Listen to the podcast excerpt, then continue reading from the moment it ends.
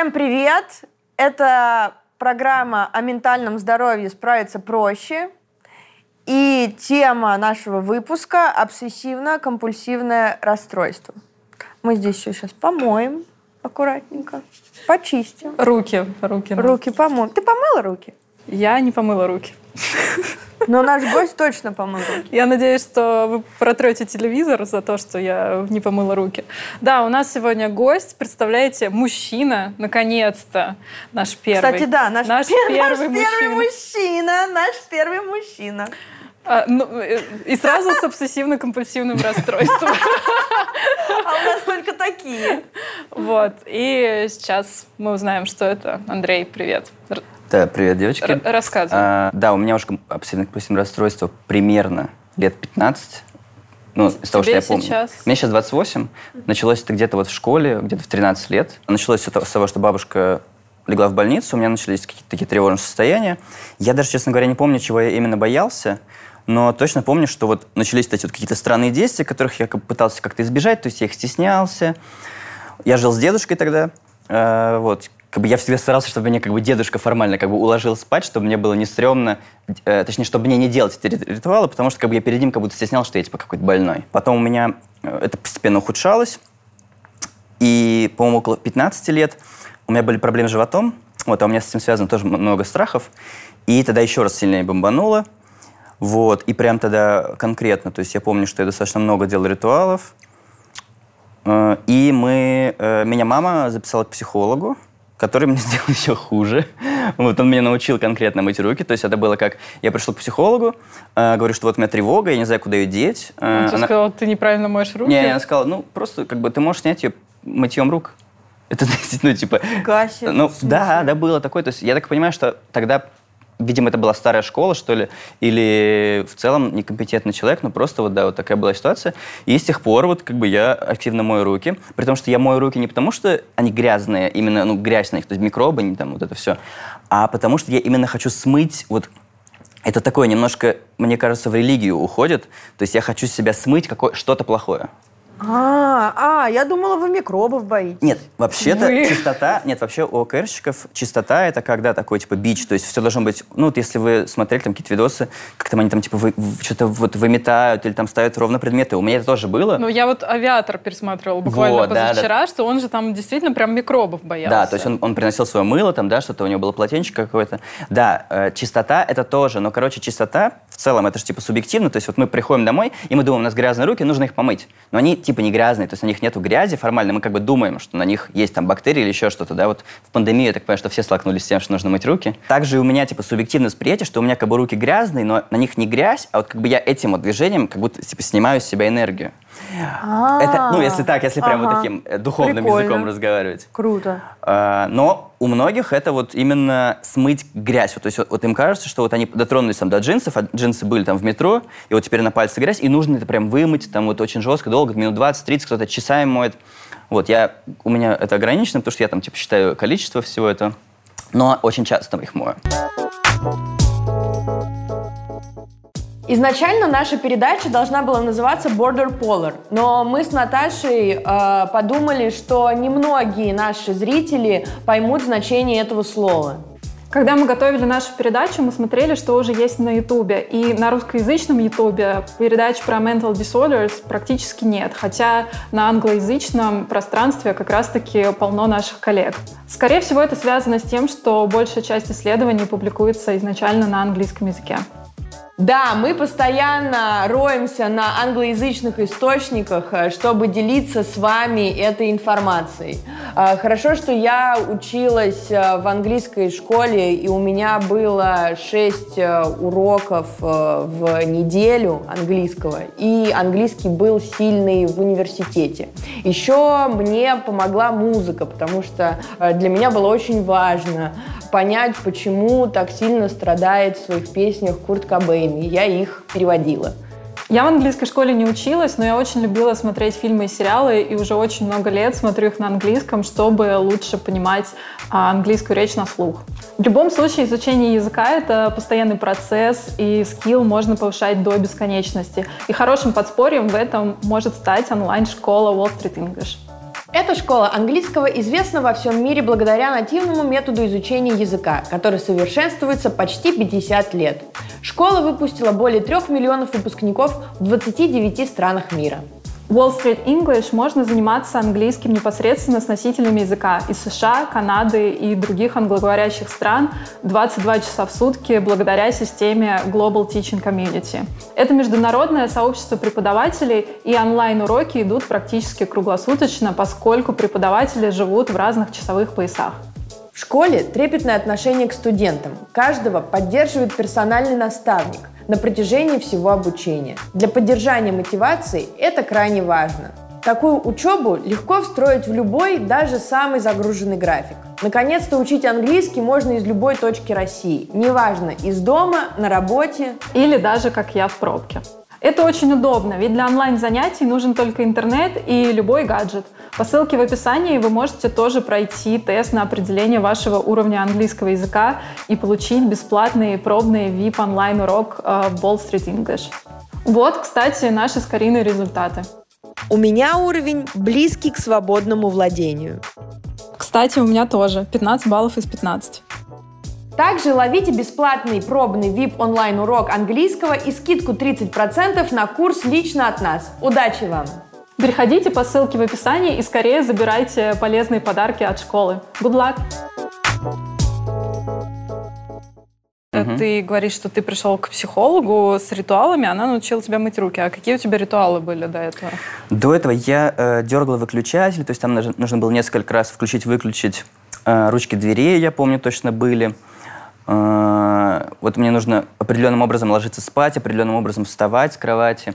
Э, то есть это все с определенной ноги, то есть какой-то, как вот в такт какой-то войти, и вот нужно, типа, это сделать так вот правильно. То есть это очень сложно описать, как это сделать правильно. То есть, но... А если ты сделал не так, то ты ложишься обратно в кровать и делаешь правильно? Да, да, да, да. То есть, типа, что ты заново как проживаешь этот момент. И, то есть и пока вот он будет неправильно, потом это все вырастает то, что ты делаешь это три раза, а у тебя три раза не надо, если надо пять, ты делаешь пятый раз, у тебя неправильно пятый раз, тебе нужно еще какое-то количество раз, и так и пошло-поехало. Ну вот, и у меня как получилось так, что я научился лимитировать это количество, потому что, ну, в какой-то момент я там ложусь 50 раз, и я понимаю, что я, типа, ну, уже там утро. ну, вот. Научился как-то лимитировать, ну, типа, как договорился с собой, но это больше, э, мне кажется, что это как бы такой самообман немножко, потому что, получается, если ты где-то убавляешь, где-то в другом месте прибавляется, то есть это нельзя лечить тем, что ты э, вот сам как бы что-то там пытаешься как-то себя ограничить, потому что вот все-все-все случаи, которые я знаю, когда люди ограничивали э, ритуал, то есть либо родители им говорили, типа, там, не делай, не мой, или друзья, или там просто им стрёмно на улице делать, вот это всегда бомбит еще больше потом. То есть это как такая бомба заряжена, замедленного действия. А что значит бомбит? Вот условно, если ты не доделал ритуал, что будет? Ну вот у меня ощущение, как будто бы вот я утюг дома не выключил, сейчас все сгорит. То есть, ну, понятное дело, что угу. если вот прям спускаться до самого базового, это, то есть, произойдет что-то плохое. Неважно угу. что, но оно произойдет. Если вот этого не сделать. Причем вот этого, этого, это как бы не совсем связанные действия, возможно. То есть там э, есть люди, которые боятся там заколоть кого-нибудь, угу. э, вот, и поэтому они должны переставить там стакан вот на это место. Вот, и получается, допустим, вот я не переставил стакан на это место. Вот в моем случае я, например, э, не проверил ручку там три раза. И э, вот я, у меня начинается такой, блин, не ручку три раза. Э, типа, блин, это, скорее всего, как-то связано, там, три, ага, число такое-то, пошло, пошло, пошло. И я уже даже не знаю, куда у меня мысль летела. То есть я настолько вовлекся в свой внутренний мир, что я такой, ладно, пофиг, короче, надо просто вернуться и доделать. Вот. А, а что произойдет, почему оно произойдет? Ну, типа, фиг знает. А вдруг? Ну, типа, а вдруг это работает? То есть, извини, мы сейчас будем, наверное, задавать очень такие глупые да, вопросы, но я лично вообще ничего не знаю про ОКР, кроме там условного фильма «Авиатор». То есть такие очень стереотипные представления. То есть ты, допустим, что там дергаешь ручку, и, но твои мысли какие-то тревожные, да, они никак не связаны с этой ручкой. Э, да, то есть есть, скорее всего, так. То есть э, есть какое-то состояние тревожного человека. Вот у меня, например, да, произошла э, вот болел живот, да, я, допустим, знаю, что я до того, как у меня болел живот, я слушал определенную песню.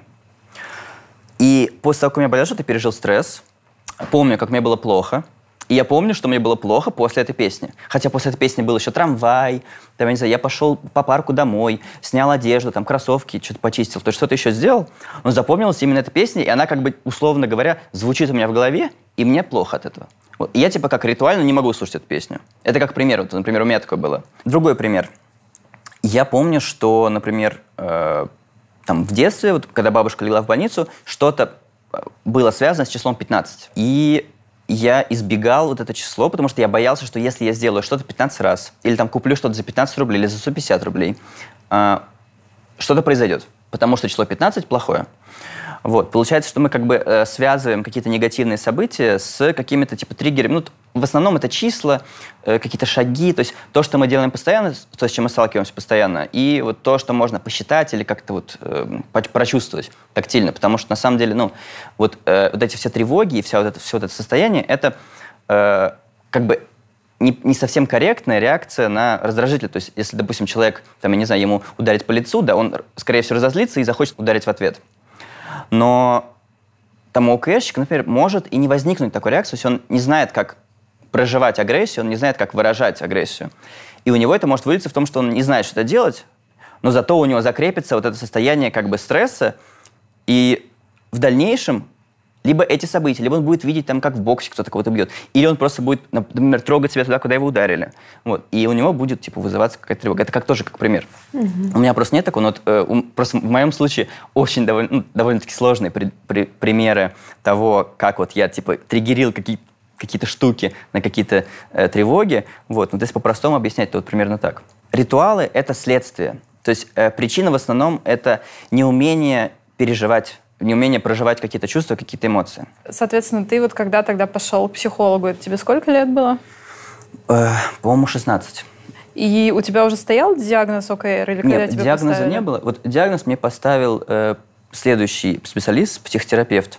Это было через примерно лет 8 после моего похода. То есть как бы у меня это нарастало, и у меня это довольно-таки сильно бомбануло опять из-за какого-то переживания. Бомбануло – это значит, что у меня появилось больше ритуалов, то есть я, допустим, там тратил 30 минут, стал тратить час. Вот тогда, когда меня бомануло перед первым психотерапевтом, я стал тратить примерно 2 часа на ритуалы угу. в день. Ну, суммарно. То есть не то, что я 2 часа что делаю, а там 15 минут, тут 15 минут, вот так вот. И в месяц набирался там часа 2, могло и больше. То есть если какое-то там событие, если там куда-то не успевал или что-то еще, могло больше.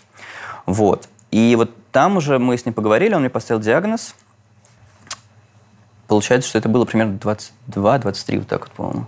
А ты ну, шел к психиатру и уже понимал, да, скорее всего, что это или какие у тебя были идеи? Да, нет, я точно это я понимал сам. Э, я давно, ну, довольно-таки давно вообще увлекаюсь там, психоанализом, всей этой штукой, и сам себя как-то пытался типа диагностировать, понять, что со мной вообще происходит, читал там Википедии, всякие статьи, истории других людей читал, вот, понял, что это вообще какая-то дичь, потому что, ну, много людей, у кого это постоянно происходит, и ху- намного хуже, чем у меня, вот, и да, к психотерапевту я уже шел с пониманием, вот, но к псих...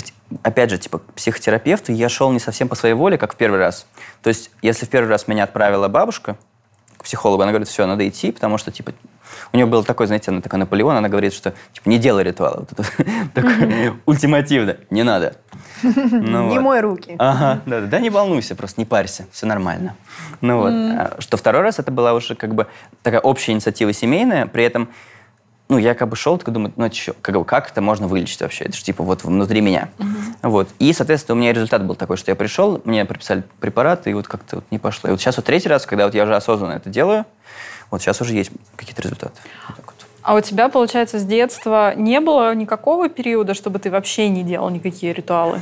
Э, нет, но в вот, глубоком детстве было. То есть там в школе, там до примерно восьмого класса, я вот не помню, чтобы это было. То есть были какие-то я сейчас понимаю, что это было связано, то есть какие-то были штуки, то есть я там, у нас были шкафчики в школе, я там э, что-то со шкафчиком делал определенное, то есть по какой-то определенной траектории ходил по лестницам, но я этому не придавал значения, потому что это было как, ну, не мешало. То есть это, в принципе, то есть пройти до кабинета школьного э, этим путем ничего сложного. То есть это как бы не какой-то окольный путь там или через окно.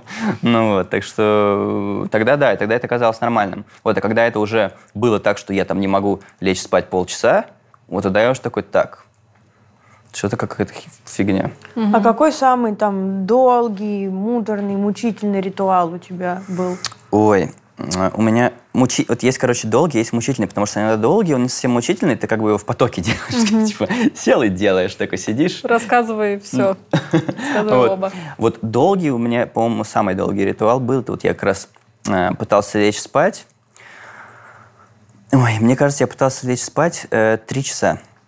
А, Я что-то не мог сосредоточиться, то есть у меня были куча... То есть э, я был очень сильно вдохновлен чем-то. Вот, у меня было прям, я такой, о, блин, там завтра это сделаю, то вообще будет классно. Прям я такой, супер, типа, моя реализация, все, я к ней иду. И вот на этом порыве как раз-таки тревога, это как, типа, ну, иногда перед сексом такое бывает, что, типа, тебе тебе такой anxious, ты как Сейчас бы... будет. Да, да, да. Сейчас. Вот, вот, вот, вот. Мы уже раздеваемся.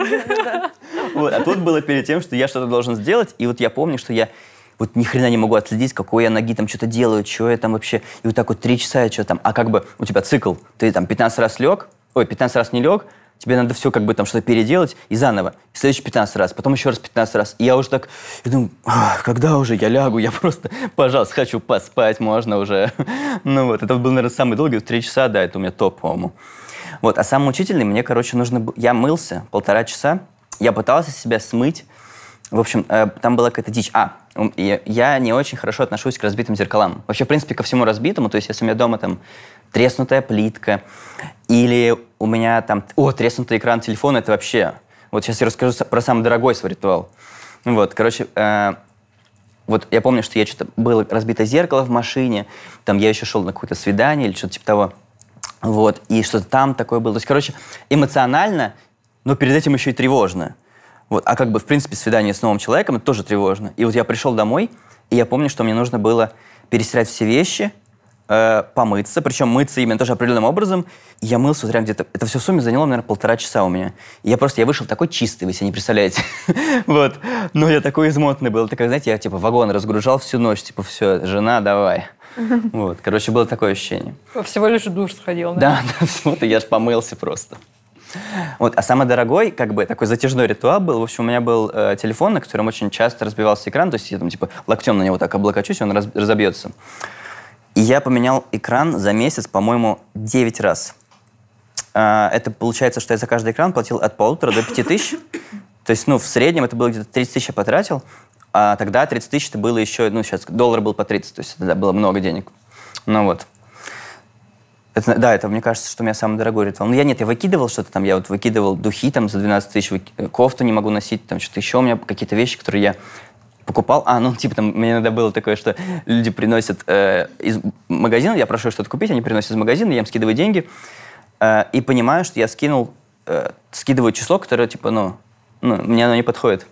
Я такой, ребят, берите продукты себе, это вам. Я не могу им пользоваться. Офигеть. Ну вот. То есть, а ты не можешь им перекинуть просто другую сумму? Нет, ну я же знаю, что эти продукты куплены за эту сумму, поэтому вот. То есть, э, да.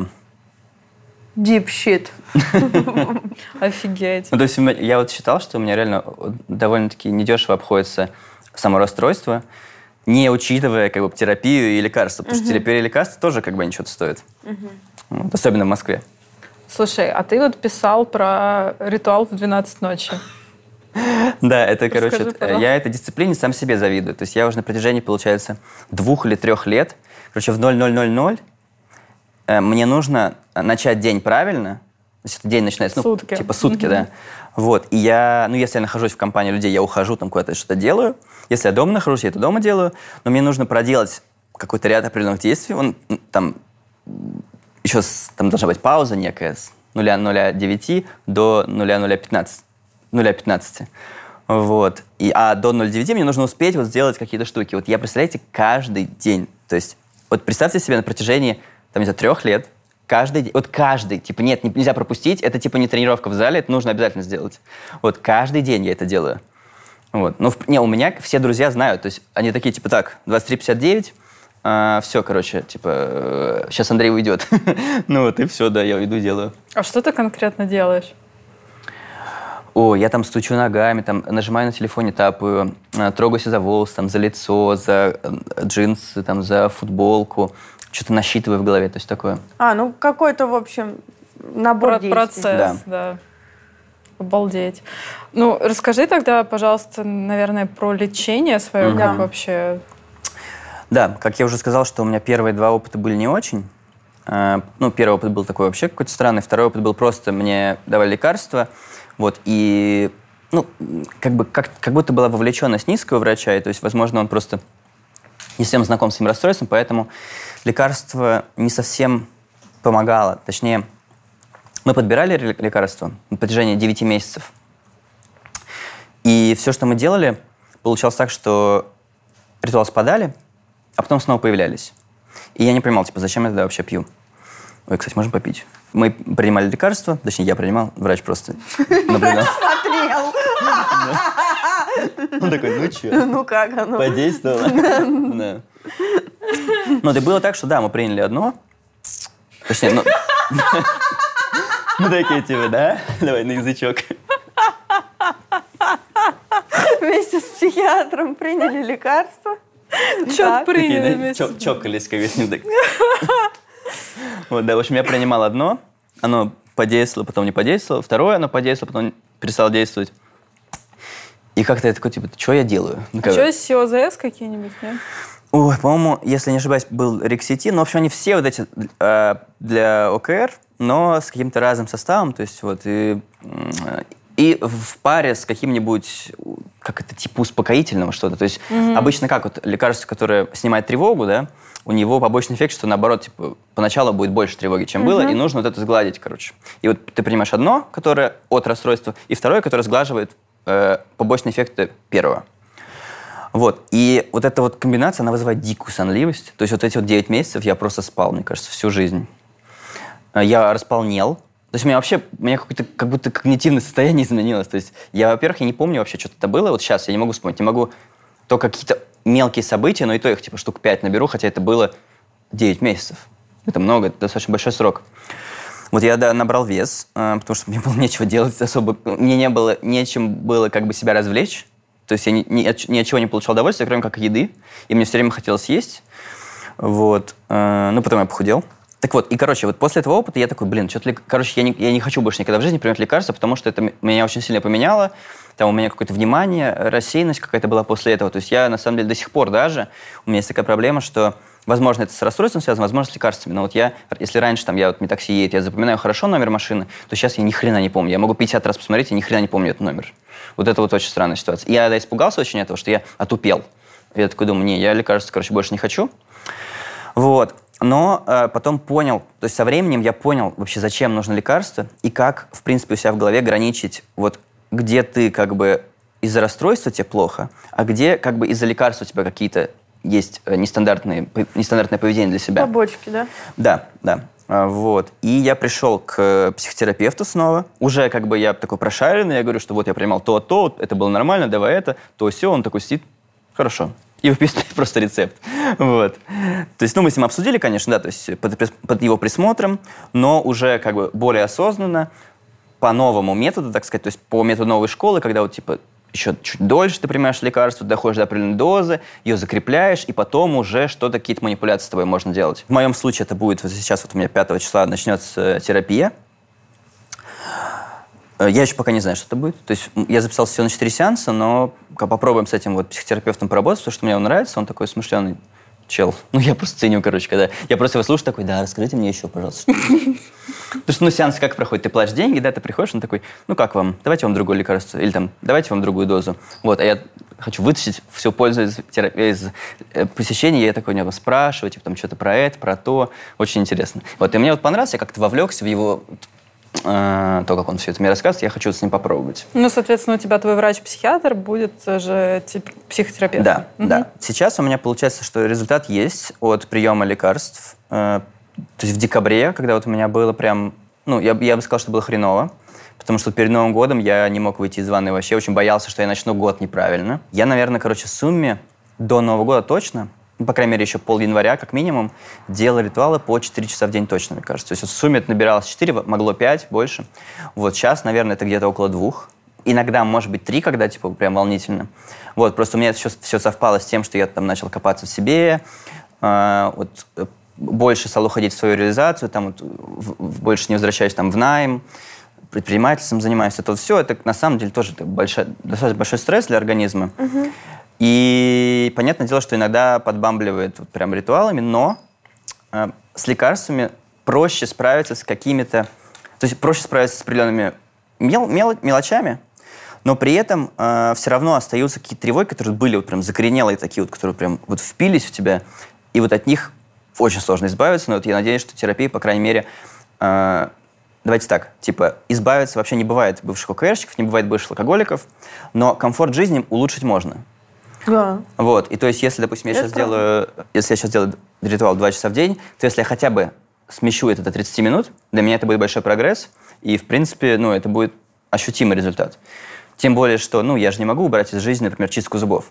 А чистка зубов – это как бы уже тоже часть ритуала, потому что, ну, я это делаю определенным образом, вот, и зубы у меня здоровые, благодаря тому, что я их хорошо чищу. Вот, поэтому я думаю, что вот этот ритуал не стоит убирать. А, Вот. И есть несколько еще полезных. То есть, понятное дело, что я пытаюсь из этого выч- выцепить какую-то полезность, то есть, типа, дисциплина, которая дает тревога. Этому можно только позавидовать. То есть, если бы у меня был бы ритуал ходить в зал, мне кажется, я бы уже выступал где-то, типа, там, на каком-нибудь этом. Да, да, да, да. К сожалению, мне просто зал не заходит, не совсем. А вот э, как ты строишь отношения с, э, там, с девушками, там, А. с друзьями? Ты же женат, правильно? Нет? Не-не-не, у меня сейчас просто от- отношения с девушкой, мы живем вместе. Вот, у нас скоро год. Э, Строю отношения. В общем, вообще до, так сказать, до первой близости я не говорю про это. То есть я пытаюсь вот все, что мне нужно сделать, я пытаюсь так делать скрытно, потому что я все-таки, ну, боюсь, что это вызовет, то есть, что это станет камнем преткновения. То есть, что я вроде как нормальный чел, да, но девушке это не может, может не понравиться. Вот, и когда уже как бы все, я, моя ценность как бы кристаллизовалась в ее глазах, я уже рассказываю, что вот у меня есть такая штука, и вот, вот, и вот с моей девушкой вот, текущей э, мы поговорили, она очень э, э, так, она нормально, короче, восприняла, такая, типа, а, да, типа, фига, интересно. Вот я такой, типа, окей, Google, ближайший ЗАГС. Ну, То есть она отреагировала как интересно? э, То есть, а а ты моешь руки? Не, она такая, смотрит, ну что, ну, типа, давай, может еще? Как? Ну, Надо да. помыться. Не, Может, тебе другое мыло? Не, она понимает, что это типа нарушение, но как бы это я это не делаю, не потому что мне кайфово, потому Ну, что это- адекватно Да, да. То есть это как бы- это моя реакция. то есть ну у всех есть какие-то там травмы, э, расстройства, я не знаю, болезни. Ну я не знаю здоровых людей. По крайней мере, я не знаком. Может быть, они есть. Всем привет, кто Здесь здоров. нету.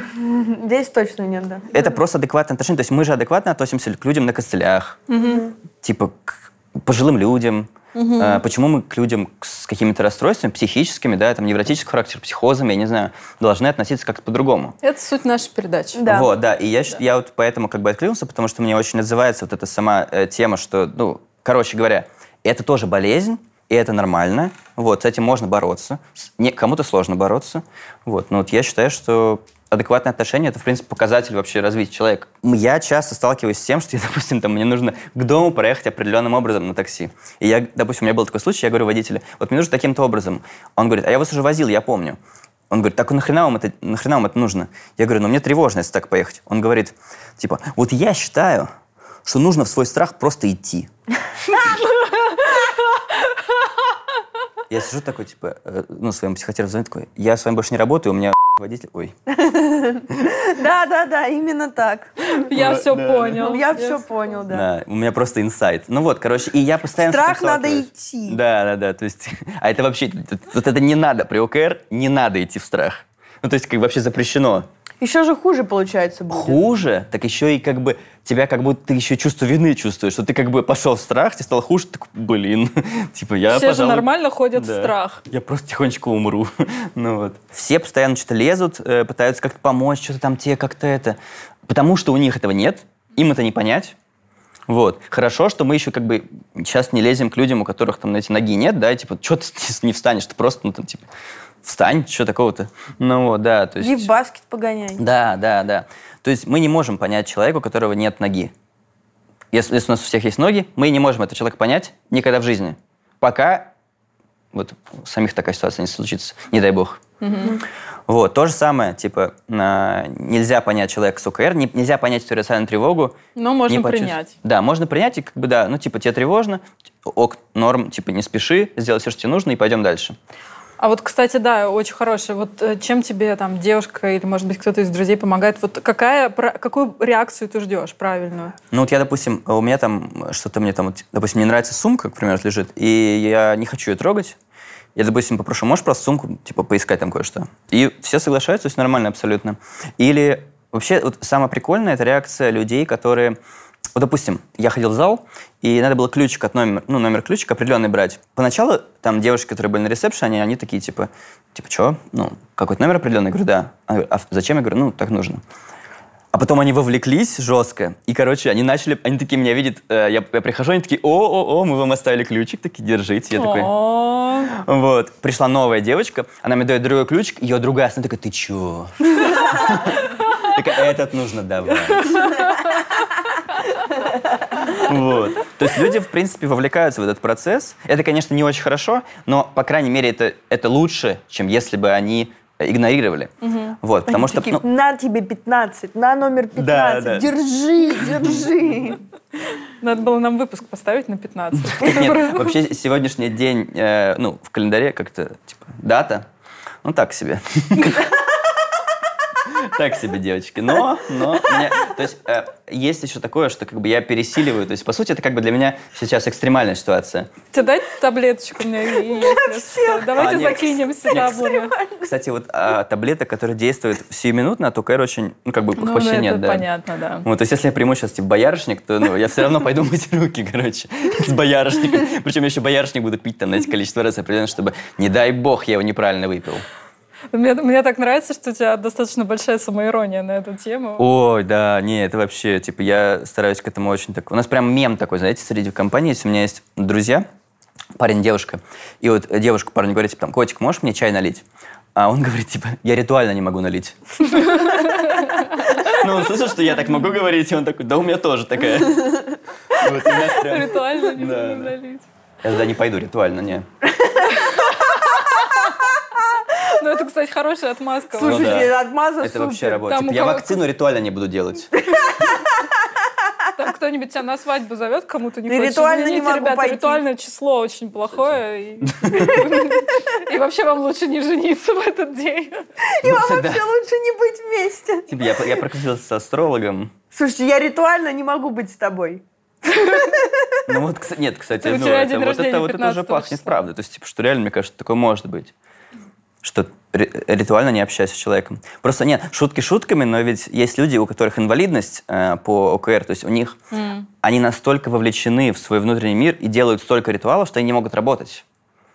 Вот. И то есть есть люди, у которых прям такое. Конечно, это небольшой то есть в основном у всех это типа, из того, кого я вижу, конечно же, так как я не психиатр или не психотерапевт, в основном это все лайтово. То есть э, что-то там где-то поделал. То есть, ну, минут пять в день тратится. Вот. А про тех, кто... У кого это запущено. Да, мы не знаем да. в основном. Да. То есть, вот так. Я вот, кстати, как раз хотела еще спросить, э, были ли у тебя когда-нибудь проблемы с учебой, с работой вот из-за этой темы? Не, именно проблем э, с... Ну, короче, я все равно остаюсь исполнительным, ответственным, т.д. и т.п. Но проблемы именно то есть, с выполнением заданий бывают. То есть, к примеру, мне нужно сделать что-то э, к сроку, вот, и я как бы типа стрессую. И после этого делаю много ритуалов. Или же у меня нет срока, и поэтому я это дело растягиваю, и в нем находится как можно, ну, большое количество чего-то там, за что я цепляюсь, цифры, что-то еще. Я просто программист по профессии. Вот, и, естественно, как бы я работаю с цифрами. Вот. И как же ты работаешь с цифрами? Ну, вот, короче, я как-то научился, то есть я понимаю, что вот сейчас, типа, мне нужно поработать, я вижу эти цифры, ну ничего, потом помою руки. Ну вот. То есть, как бы, если я буду все время ходить мыть руки, я не поработаю, а мне нужно. То есть все-таки какие-то, типа, базовые такие вот э, функциональные вещи я пытаюсь делать. Вот. И, и стрессовая ситуация то, что если я буду опаздывать э, в самолет... Ну, вообще, ладно, давайте так. Короче, раньше, если бы я опаздывал в самолет, то я бы не делал ритуал, то есть я побежал. Сейчас уже, когда я понимаю, что, в принципе, есть другой самолет, можно купить следующий билет, я уже как бы не особо парюсь, но при этом все-таки стараюсь успеть, потому что время – деньги. Вот так вот. То есть у меня вот в таком контексте то есть получается иногда. сейчас тебе даже более стрессово, ну, то есть легче пропустить самолет, чем отказаться от ритуала, да? Ну, есть вероятность, что может быть такая ситуация, да. Угу. По крайней мере, такого пока не было. Ну, такси я типа отменял. То есть я вот такси постоянно отменяю, потому что я там не могу выйти. Вот сейчас мне нужно там доделать кое-что. Ну вот, но так, чтобы я там на Сапсан опаздывал или на самолет, э, вот еще пока не было, но я чувствую, что вот если бы я не начал лечить, вполне возможно, чтобы такое происходило. Потому что я постоянно там то на Сапсане езжу, то, ну, вообще на Сапсане, окей, в Питер езжу. Вот. И у меня был пару раз такое, что я вбегал в последнюю минуту, потому что я дома, короче, долго что-то делал. Вот. Блин, на самом деле твоя история, она, конечно, она сложная, но у тебя явно какой-то клевый подход к этому и... Выработался. То есть это, это на самом деле тоже большая работа, потому что я перестал как бы этого стесняться и понял, что, в принципе, типа не все хотят до тебя докопаться, ну вот буквально там за последние там три года. До этого я это тщательно скрывал, то есть если мне нужно сделать ритуал на публике, я его не делаю, мне плохо, я, короче, иду домой, там типа моюсь, что-то еще делаю. То есть э, это достаточно большая работа. Вообще, в принципе, вот кассиру, которым ты, допустим, ты в пятерочке там что-то покупаешь, да, и кассиру сказать, что вот ты что-то не можешь сделать, когда это, ну, вряд ли человек вообще слышал, что такое ОКР, угу. это стресс тоже. То есть это нужно, это, ну, это как подойти познакомиться с человеком на улице. То есть это тоже непонятная вообще ситуация. Через это нужно идти прям вот, вот в эту штуку. И когда я в это пошел, я начал как бы людей просвещать, что с мной происходит. Угу. Э, получил нормальную реакцию. В основном нормально. То есть нет, была, конечно, неадекватная. Как, это нормально, я к этому нормально отношусь. Типа, нужно вот проводить такой вот ликбез населению, чтобы они понимали, что такое может быть, такое, в принципе, можно как бы игнорировать или поддерживать, или, по крайней мере, ничего не делать. Не кошмарить. Да, не кошмарить. Вот, самое главное, не кошмарить, конечно же. Угу. Вот, я понял, что если это делать, то да, будет проще отношения, и мне в этом плане стало намного проще. Спасибо тебе большое. Вам спасибо, что позвали. Такой веселый, такой веселый день у нас сегодня получился у всех вместе, да? В общем, да, тебе здоровья, удачи тебе на психотерапии. Надеюсь, тебе это поможет. И продолжай рассказывать про это, писать блоги. Спасибо. Да, и рекламировать нашу передачу. Да, поменьше ритуалов и побольше веселья. Хорошо, спасибо. Спасибо большое, спасибо. Мы сегодня позвали эксперта из Mental Health Center а, Марию Кривошееву, клинического психолога, специалиста по ОКР. Сейчас будем разбираться. Маша, привет. Привет. Маша, привет. Привет. Спасибо, что пришла. Да, я рада. Расскажи, пожалуйста, что такое ОКР? Ну, ОКР – это обсессивно-компульсивное расстройство. Это психическое расстройство, которое характеризуется наличием навязчивых мыслей, которые вторгаются в сознание человека против его воли и вызывают очень такой сильный дискомфорт, в результате чего у него возникает побуждение как-то с этим дискомфортом справиться, и справляется он обычно с помощью различных компульсивных действий. Соответ... так, Соответственно, навязчивые мысли — это обсессии, да. какие-то действия, ритуалы, повторяющиеся, это, это компульсии. компульсии да. угу. Причем обсессии — это не всегда именно мысль сформирована. Это может быть какой-то образ, какое-то ощущение или побуждение к действию, такой вот импульс что-то сделать. Это тоже может быть именно обсессией. Исчерпывающий да, ответ. Да, ты просто настолько... Так, как, так, хоп. Как конгрессмен как, просто, как, знаешь? Как, как, как, как политик прям. Я и говорю. Я не уверена, что это объясняет, что такое ОКР, потому что это пока что просто набор слов. А это получается на уровне химическом, на, на уровне нервной системы, где, короче, это... Вот, Переключалка. Да, вот там. Где? Как всегда, нет однозначного ответа. Мне кажется, все психические расстройства, точнее исследования, все сейчас находятся на той стадии, что у нас есть много гипотез, но нет одного ответа. Если говорить именно про ОКР, какие есть э, гипотезы о его развитии? Во-первых, генетическое. Э, сейчас проводились, ну не сейчас вообще, исторически проводится достаточно много близнецовых исследований, где смотрят э, наследуемость ОКР. И что мы из этого выяснили? Что да, ОКР может генетически наследоваться. Но каких-то определенных генов или группы генов их пока что нет, не нашли. Что мы знаем, что если в семье у родителя есть УКР, то вероятность того, что у ребенка будет УКР выше, если сравнивать с общей популяцией. Но э, прям причинно-следственную связь, что вот если у мамы УКР, то там у дочки будет, пока что нет. Всего лишь увеличивает риск. Это первое, что какая-то генетическая предрасположенность есть. Причем чаще, если ОКР начинается у детей. Если в детском возрасте, то, скорее всего, гены сыграли роль. А, вторая гипотеза большая, которая как раз связана с нашим мозгом, он имеет отношение к этому, это гипотеза о том, что у людей с УКР более как бы так тревожный мозг. Что это значит? Что у нас есть лимбическая система, которая отвечает как раз-таки за формирование эмоций в мозге. И у людей с УКР она более реактивна. Это значит, что они быстрее откликаются на стимул. То есть вот они увидели какой-то триггер, может возникнуть в этот момент навязчивая мысль и очень сильная тревога. Но помимо лимбической системы, еще ее так любят называть древним мозгом, у нас есть э, префронтальная кора, прекрасная кора, которая позволяет нам вообще нормально функционировать. И между корой и лимбической системой есть функциональные связи.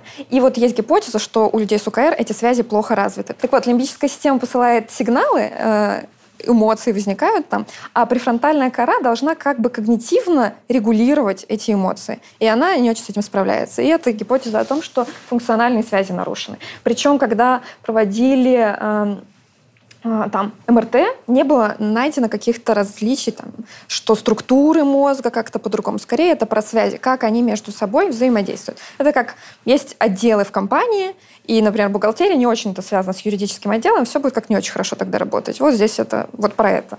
Про химический состав, конечно же, есть гипотеза о том, что серотонин и дофамин э, влияют на то, что у человека ОКР как раз-таки серотонин отвечает за то, что мы бы не зацикливались на мыслях. И при его дефиците или дисбалансе, то это может приводить, опять же, к тому, что навязчивые мысли э, застревают, то есть возникает такой порочный круг. С руминациями такое бывает при депрессии. Да, вот я как раз да, хотела бывает сказать. с руминациями при депрессии. При этом э, еще фармакологические исследования поддерживают эту гипотезу, потому что в фармакотерапии обычно СИОЗС выписывают при ОКР, соответственно, серотонин там может играть какую-то роль. Есть еще гипотезы о гормональных сбоях, потому что часто ОКР может манифестировать у женщин после родов угу. и в предменструальный период. Угу. Но у этой гипотезы пока нет каких-то серьезных подтверждений. И еще есть наблюдение о том, что травматические события в жизни могут быть триггером. То есть стресс каким-то образом э, может способствовать тому, что в каком-то возрасте у человека возникнет расстройство. Это... И это пока вот то, что мы знаем. Рубрика биопсихосоциальная модель. Да, да, да. да. Это угу. биопсихосоциальная модель. Скажи, вот ОКР в первую очередь, да, относится к тревожным расстройствам, уже да, нет. в группе? А уже нет. Ух да. ты. То есть это а, вообще отдельная теперь штука? Теперь да. Раньше, сейчас в DSM-5 ОКР вынесли в отдельную группу обсессивно-компульсивных расстройств. И там есть непосредственно обсессивно-компульсивное расстройство, там есть хординг, это такое патологическое накопительство, там есть э, это прям... экскориации, когда расковыривание кожи, а, трихотиломания, то есть вырывание волос навязчивое. Вот там вот, групп, вот эти расстройства сейчас в эту группу входят, а УКР вынесли из тревожных расстройств тревожные расстройства отдельно. Это в DSM-5. Mm. Но вот, например, из того, что Андрей сказал, и это же ну, как тема тревоги, как будто mm-hmm. бы там присутствует да. все равно. Это часто вызывает недоумение у людей, как бы почему ОКР вынесли за пределы, потому что там тревога очень большое, большое значение имеет.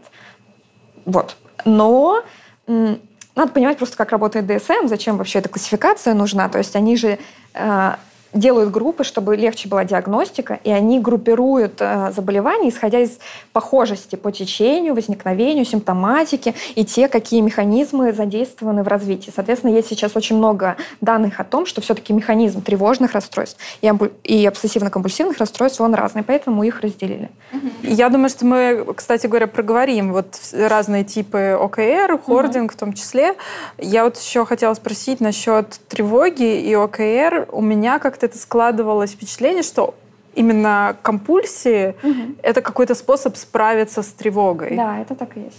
То есть э, как это немножко работает, потому что из того, что говорил Андрей, э, он и сам до конца не понимает, то, что там какая-то очень сложная система, угу. почему он де- делает именно вот это действие в ответ на какую-то тревожную мысль. Есть вообще какое-то объяснение этому? А, то есть обычно цепочка ОКР выглядит таким образом. Возникает навязчивая мысль. Кстати, мы не очень хорошо, как люди, замечая мысли, мы иногда не можем осознать. И поэтому я сказала, иногда это бывает просто образ, человек даже не может сформулировать, что, что вызывает у него такой дискомфорт.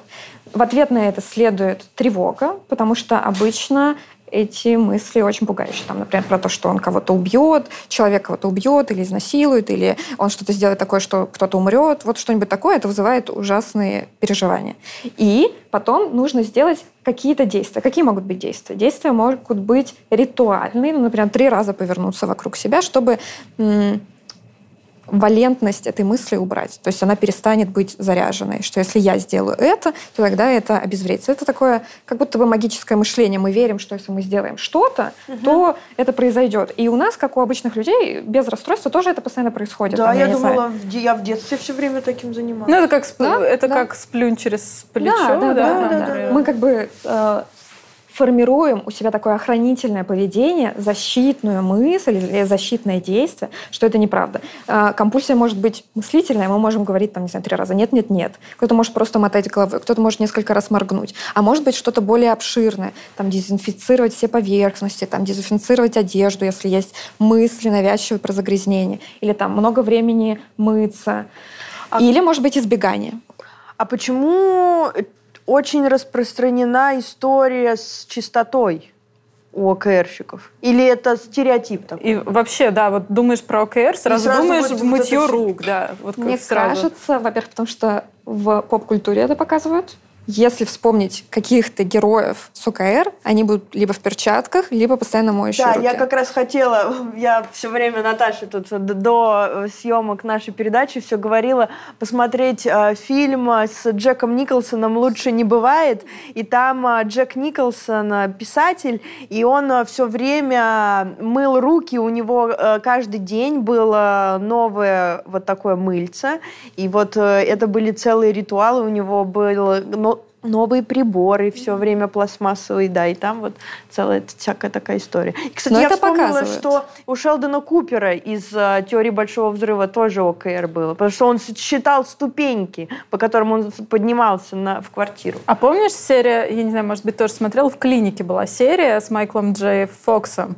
А, тоже он был такой приглашенный доктор, он, и он, у него- он тоже мыл руки, еще он а, перед тем, как начать осмотр пациента, ему нужно было вот как все предметы пересчитать и сказать «бинг». Бинг, А, бинг, да, бинг, да, бинг, да, бинг, да, да. бинг, бинг. Но это, кстати, очень классная серия. Я прям рекомендую ее. По-моему, она называется My Catalyst на английском. Эм, Потому что она очень хорошо показывает ОКР на самом деле. Я устал. Я хочу домой. И что самое смешное, моя последняя операция закончилась два часа назад, а я все мой и мой руки, мой и мой, и не могу остановиться. Да, вот здесь, да, у Шелдона Купера все-таки нет ОКР. У него Нет? могут быть субсимптомы, то есть это еще не совсем ОКР. Если так подумать, у нас бывают какие-то вещи. Не знаю, в детстве многие не наступали на... А он потом Да, сбивался на, просто. на, на плитке, да. у него, Эти. вот И, мы и будем... поднимался заново. Я просто из-за этого подумала. Как диагностируется ОКР? То есть там должна быть выраженность симптомов, чтобы это мешало жить. Так мы можем говорить какие-то особенности. То есть если бы он вообще ни в каком случае не поднялся по лестнице, там это не раскрыли, то можно было бы говорить. Так кажется, что... Я читала интервью о том, что спрашивали у сценаристов, есть ли у Шелдона Купера ОКР. А, серьезно? Да-да-да. И они...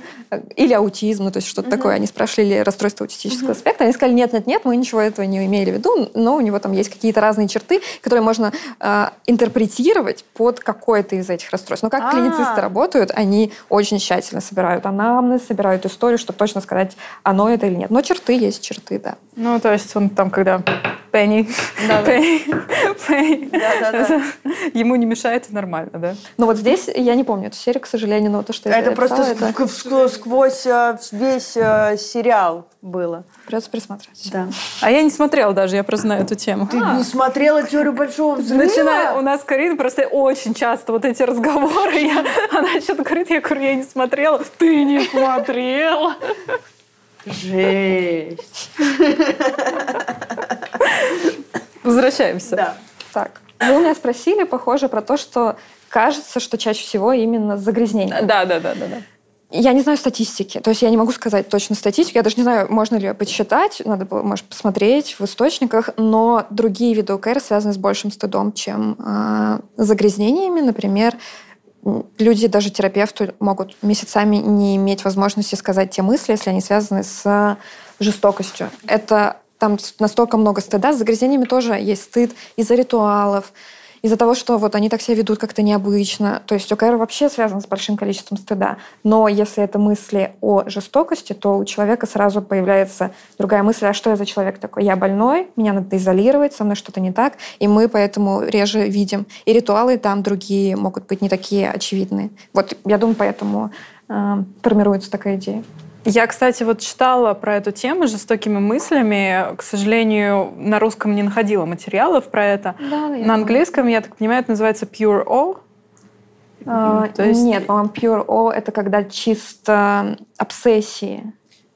Ну, вот Это, те- это в английской литературе используют для ОКР, которые преимущественно обсессиями выражаются, а компульсии либо они незначительные, или их не- незаметно, Я непонятно. вообще что-то запуталась. Давайте еще раз вернемся. Что такое чисто обсессия, а что такое чисто компульсии? То есть это вопрос, есть ли чисто ОКР только с обсессиями или только с компульсиями? Ну, в том, да. окей, и в том числе. Если мы возьмем обсессивно-компульсивное расстройство, то триада, обсессия, тревога, компульсия. Но в МКБ-10, например, есть такая градация, что есть ОКР с преимущественно обсессивными симптомами, то есть мыслей будет больше, чем навязчивых действий. Есть преимущественно навязчивыми действиями, мысли будут фоном не так выражены, а есть смешанные типы. Согласно исследованиям и клинической практике, чаще, конечно, смешанный тип появляется. Вот. И э, вот этот вот pure о термин, он в английской литературе, причем не в профессиональной литературе, а в, научпопе. да, в научпопе угу. встречается, как будто бы они чисты, но это сложно понять, что они этим имеют в виду. Часто ритуалы могут быть незаметны, часто люди сами не знают, о них им кто-то другой говорит, а почему ты там машешь сейчас головой? Или у них вместо этого очень выражено избегание, то есть они, например, если у них есть жест... мысли о том, что они могут навредить людям, они не встречаются с людьми, соответственно, э, навязчивых действий и не будет, потому что они не сталкиваются со, стимулом. Все-таки компульсии — это охранительное защитное поведение. Вот. А жестокие мысли, ну, просто они так и violence, э, то есть ОКР с темой насилия. Вот. А, кстати, давай вот поговорим про это, потому что, мне кажется, это очень интересно. И я тоже читала, что, соответственно, люди вот с этими жестокими мыслями, они часто говорят, ну вот морально я против насилия, это совершенно не про то, какой я человек, угу. я сам никогда не совершал насилие, угу. но вот мысли совершенно ужасные. Да. И я как-то слушала подкаст э, про мужчину, у которого вот появились эти мысли, он там постоянно, я хочу, там, я убью жену, я убью угу. жену, я там зарублю ее топором. Угу. И вот, вот это его бежало, мешало жизнь, он впадал в сильнейшую депрессию, угу. он просто начал избегать жену, э, как-то совершенно расходиться по дому. И психиатр, психотерапевт, он, когда уже они обратились, поняли, что совсем все плохо, он ему предложил просто такое упражнение, что казалось, конечно, очень радикальным. Он дал ему нож в руки, да, да, да. и вот подойти к жене, и вот что ты будешь делать? И вот, вот как-то его с тех пор стало постепенно вот отпускать, потому что он понял, что ну вот он же не сделает этого. Да, так и есть. Так выглядит терапия ОКР. Серьезно? Ну, да, но не так сразу. То есть, конечно, я никогда не смогу сказать клиенту это на первой встрече, потому что... Ну, то есть, да, ты можешь сам повернуться к нему спиной и дать ему нож. И это вообще-то большой акт доверия, что ты знаешь, что в чем он сомневается, что он это не сделает? Вот это вот он, у него есть постоянные сомнения. Мы, у всех людей, ну ладно, не у всех людей, есть э, исследования, которые э, провели канадские ученые, уже оно очень долго, несколько десятилетий охватывает, и они там смотрели, у кого возникают навязчивые мысли. И там 80 чем-то процентов людей хоть раз в жизни испытывают навязчивость. Ну что мы обычно с этим делаем? Мы такие, блин, какой ужас, да ладно, это не про меня. А они не могут в это поверить. И, соответственно, дать ему нож и повернуться спиной или сказать, чтобы он подошел к жене, это проверка, это экспозиция. И... Но это требует подготовительной работы, чтобы человек не сказал, что вы делаете, и не убежал. Ну, я, может быть, опустила какие-то промежуточные ну, этапы да. в этой истории, я не помню, это было давно. Да. А вообще, ну, откуда берутся эти жестокие мысли вообще? Понятно? То есть с чего вдруг мысль «я зарублю жену»? Нет, э, то есть у нас нет никакого объяснения, почему у того или иного человека форми, э, формируется именно определенная навязчивость. Вот иногда, как я уже упоминала, э, у некоторых людей возникают навязчивые мысли после травматических событий. Угу. Например, есть случаи клинические, когда человек побывал в аварии или увидел, как в аварии погиб другой человек, и у него возникает такой тип навязчивости, который связан именно с вождением. У него есть мысль, что он сбил человека, и поэтому он у него возникают такие ритуалы, что он ездит э, по улице, ему, у него возникает такая мысль, ему приходится останавливаться, выходить, проверять, нет ли на бампере крови, не едет ли полиция, он прислушивается к звукам. Вот он всякие такие вещи делает. Тогда понятно, почему именно такой сценарий возник. А в других случаях как бы у нас нет, во-первых, ответа почему, а еще они могут эволюционировать. У кого-то начинается с одной мысли, потом перетекает в другую. Сначала вот такой сценарий, такой. Они хаотичны. В целом, как и процесс нашего мышления, он хаотичный. Если мы абстрагируемся от ОКР, какие у нас возникают мысли? Ну, разные у нас возникают мысли. Ну, ничего мы с этим сделать не можем. Просто так вот наше мышление работает. Иногда это связано с триггерами. Например, у мам, которые недавно родили ребенка, она может э, держать ребенка на руках, подойти к окну, и у нее возникнет навязчивая мысль, что она сейчас выкинет его из окна. Очень часто такое бывает. И, ну, просто сложились Мне обстоятельства. Так хотелось выкинуть. Тебе? Младшего. Но это немножко про отношения сиблинга. Ну. Лети! Ты свободен. Ну вот. ты свободен.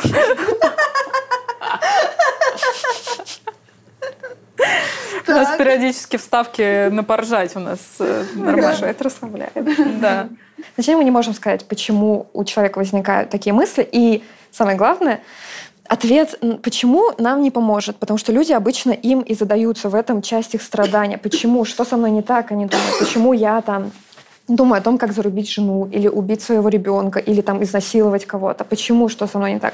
Поэтому чем меньше будем задаваться вопросом «почему?», тем будет лучше. Причем самое главное, раньше в психоаналитической традиции, они же любят давать объяснения, они объясняли это как то, что это подавленный гнев. И это очень очень не помогало им, потому что это вызывало еще больше страха и неуверенности в том, что они это не сделают. А вот дать нож скорее про то, что я верю, что ты это не сделаешь, и ты сейчас это тоже узнаешь. Ну, то есть, если про подавленный гнев, это как будто, что ты априори вот какой-то человек Да. агрессивно злой, Откуда да, они вот. это берут, я не знаю, но это раньше, я, я, так, я постоянно повторяю, раньше, типа, сейчас такого нет, это очень старая школа, давным-давно такое было, но вот. А какие у тебя есть какие-то вот в твоем опыте, чтобы ты замечала наиболее распространенные навязчивые мысли? Вот все виды, а, такие, все основные типы обсессивно-компульсивного расстройства, которые есть, они у меня были в практике. То есть с жесто... ну, у меня не такая огромная, то есть я не могу тут тысячи э, посчитать, статистика будет нерелевантной. Но с загрязнением, естественно, было. Причем ОКР загрязнений может быть физическое загрязнение, когда а, человек боится, что, например, выйдет на улицу, там микробы, он заразится, умрет, или придет домой, заразит там семью, поэтому ему приходится, не знаю, на входе снимать всю одежду, потом ее кипятить, семье делать то же самое, потом обработка. Вот куча таких Господи, ритуалов. а как же тяжело этим людям выпи- в- в- сейчас-то в коронавирус. Да, в коронавирус очень прям обострилась проблема ОКР, именно связанные с заболеваниями. А еще даже люди, у которых навязчивости были на другую тему, они трансформировались в тему загрязнения. Это очень непростой период сейчас для людей вообще с тревожными расстройствами и с обсессивно-компульсивным. Вообще, вот то, что ты сейчас сказала, у меня сразу появилось такое впечатление, что ОКР как будто коморбидность с агорафобией. Почему именно с агорафобией? Ну, потому что вот ты выйдешь на улицу, подцепишь всяких микробов Ну, и типа, так далее. вот такое ощущение, что они боятся микробов. И что выйти на улицу это само по себе такое. Они боятся, что навредят другим людям скорее. А, что они или себе, что они умрут. Микробы, мы боимся микробов почему-то. Либо они умрут, либо кто-то из их близких умрет. А агорафобия — это же боязнь толпы открытого пространства. Тут не обязательно... Они могут бояться выйти в тамбур э, а- один, на, один на один. Но коморбидность с другими тревожными расстройствами, да, у АКР высокая, более 70%. Там может быть и как и социофобическое расстройство, и просто как ГТР. Панические атаки, естественно, у них бывают. У нас просто сейчас будет рубрика Shameless. Там была героиня с агорафобией, собственно. Но она Я каждый раз, помню. когда кто-то приходил, она заставляла снимать обувь, вот прям класть их в пластиковые пакетики, вот как-то отставлять. То есть там явно было еще какой-то страх, ну вот э, какой-то грязи Но принесенной. это надо прояснять. Тут еще есть а, ОКР, связанный с загрязнением, когда человек боится ментальной грязи, эмоциональной грязи. То есть когда он боится, например, что он там в толпе людей, которые злые, он это на себя, ему надо это смыть. Или у него есть мысль, что если он там, допустим, придет в бар, и там какие-то люди, которые ведут себя определенным образом, это ему навредит, и что-то ужасное произойдет. То есть ему кажется, что на него окружающая среда или люди, или какие-то, какой-то контекст будет влиять таким образом, что он как будто бы будет ментально загрязненным, а охранительное поведение в этом случае тоже будет очищение. Но это Мгм. немного другая навязчивая мысль. Мгм. А что еще? Вот есть цифры, да, или пер- пересчитывание каких-то предметов. Как компульсии? Да. Какие бывают компульсии? О, Ну да, мы просто уже поговорили про мытье, я уже перескочила на, да, на, на цифры. О, моргание, поворачивание, там какие-то считать до какой-то цифры, проговаривать какие-то слова про себя, притрагиваться к чему-то, знаете, там, дергать ручку несколько раз, чтобы ничего не произошло. Просто я даже как-то глаза разбегаются. А я вот э, не поняла, мы с э, Андреем э, разговаривали, что вот что будет, если не закончить ритуал? И вот он объяснил, но я вот не очень разобралась, что будет какая-то вот еще сильнее тревога, или еще больше ритуалов будет, или увеличится а, размер ритуала или вот что это такое? Может быть, все сразу. А, незавершенность ритуала в целом вызывает дискомфорт. Если ритуал выполняет функцию защиты, то тогда усиливается тревога, что что-то ужасное произойдет. А, плюс иногда незавершенность ритуала требует расплаты. И, например, если там он не сделал это с утра 10 раз, то ему придется вечером делать это к своим еще там 20 разам, что он там делает. Еще плюс 10 иногда вырабатываются такие компенсации как бы. Это же тоже охранительное поведение. Окей, что-то случилось, я не сделала это утром, я перенесу это, сделаю вечером, и от одной мысли, что это придется делать 2 часа, ты лучше пойдешь сделаешь это сейчас, они очень э, неподконтрольные. Знаете, мне сразу вспоминается сцена из Гарри Поттера, когда они пришли за крестражем, попытались дотронуться вот в, это, в банке к mm. вот этой вот... Оно размножилось. А оно размножилось. Да. И вот это так и выглядит. Просто никакого контроля. Это очень страшно. Поэтому им приходится каждый раз все больше и больше что-то настраивать. И это очень тяжелая жизнь. Знаешь, просто у меня как будто все еще очень тяжело понять, но это хорошо, мы будем просто разбираться. Как-то в моем представлении это вот обсессия, вот у тебя возникла эта мысль, и ты сразу же в тот момент делаешь вот какое-то соответственно, действие, чтобы справиться с этой мыслью в моменте. Но если это уже такая целая система, что мы ритуалы откладываем, то это значит немножко не про сейчас, да? Тут то, как они развиваются. В поведенческом направлении мы это объясняем так, что а, ритуалы выполняют функцию защиты от тревоги. Мы делаем ритуалы, потому что они помогают снижать тревогу в момент. Это самоподкрепляемая вещь. Соответственно, мы можем немного это отодвинуть. Мы знаем, что мы этот же круг сделаем точно так же. Не знаю, это как прийти на вечеринку, но знаешь, что ты уйдешь оттуда, тебе очень страшно будет. Тоже такое охранительное поведение. Но вот здесь примерно то же самое.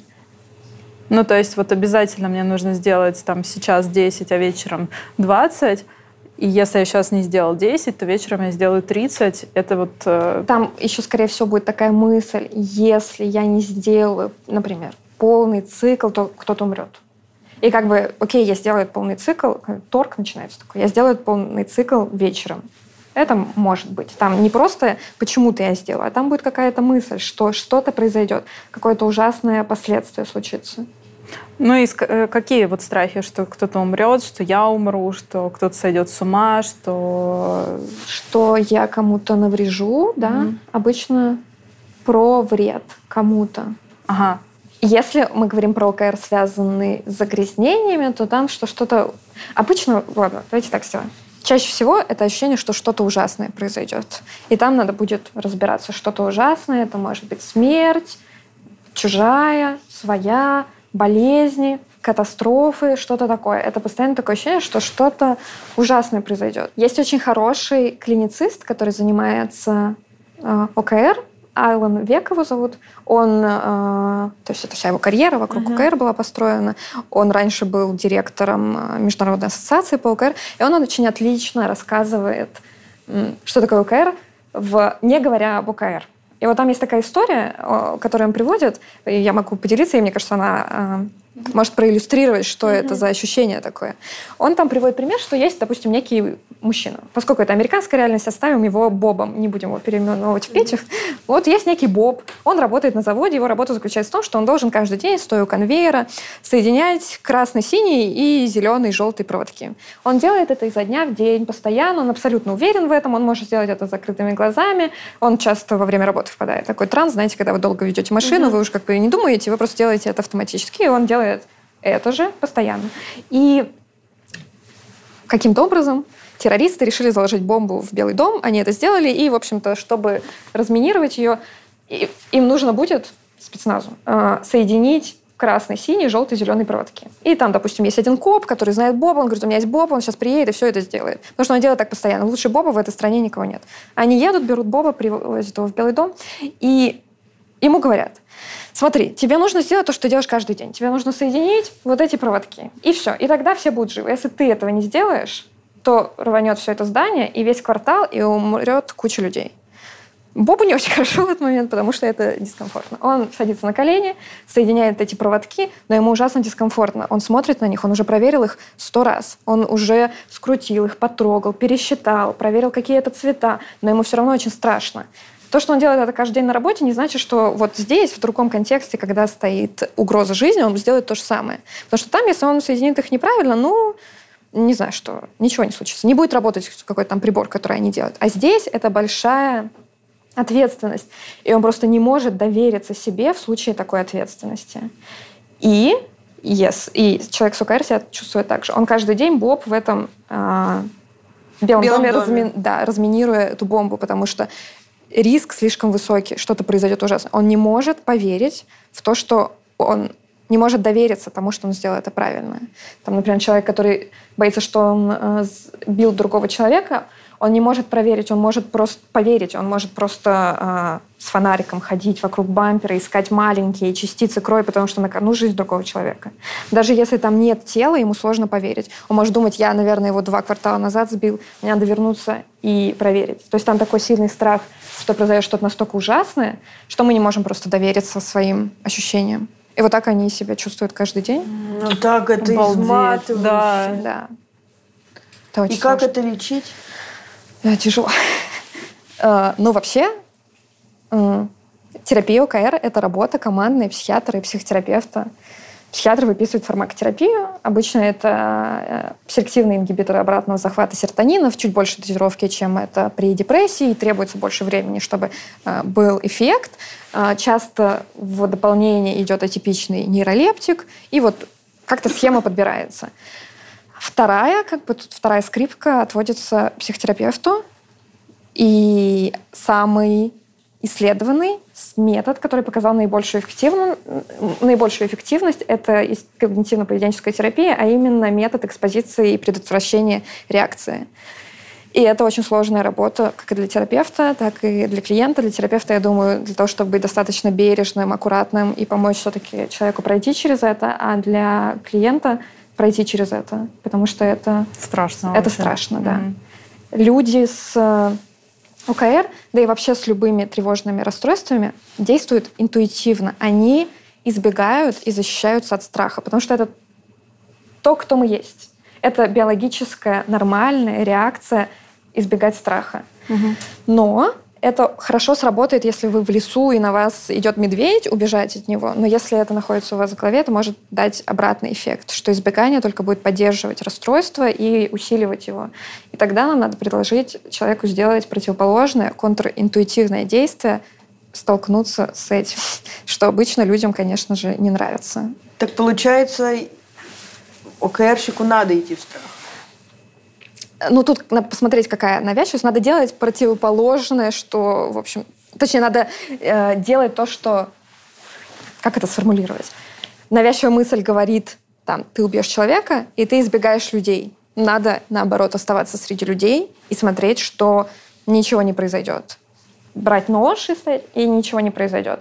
Но экспозиция обычно градуированная, это не значит, что мы сразу даем ему нож. То есть сначала мы иерархию страхов простраиваем понемногу, чтобы маленькие шаги были, и позитивный опыт накапливался, а еще опыт совладания с этим дискомфортом, который возникает.